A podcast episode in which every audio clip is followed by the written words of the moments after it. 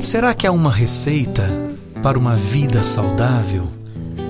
Está nos incas, nos índios, a diretriz mais louvável?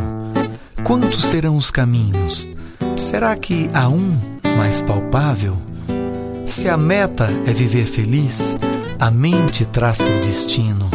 Desenha as curvas da vida, da vitória ao desatino, e faz pranto parecer com orvalho matutino.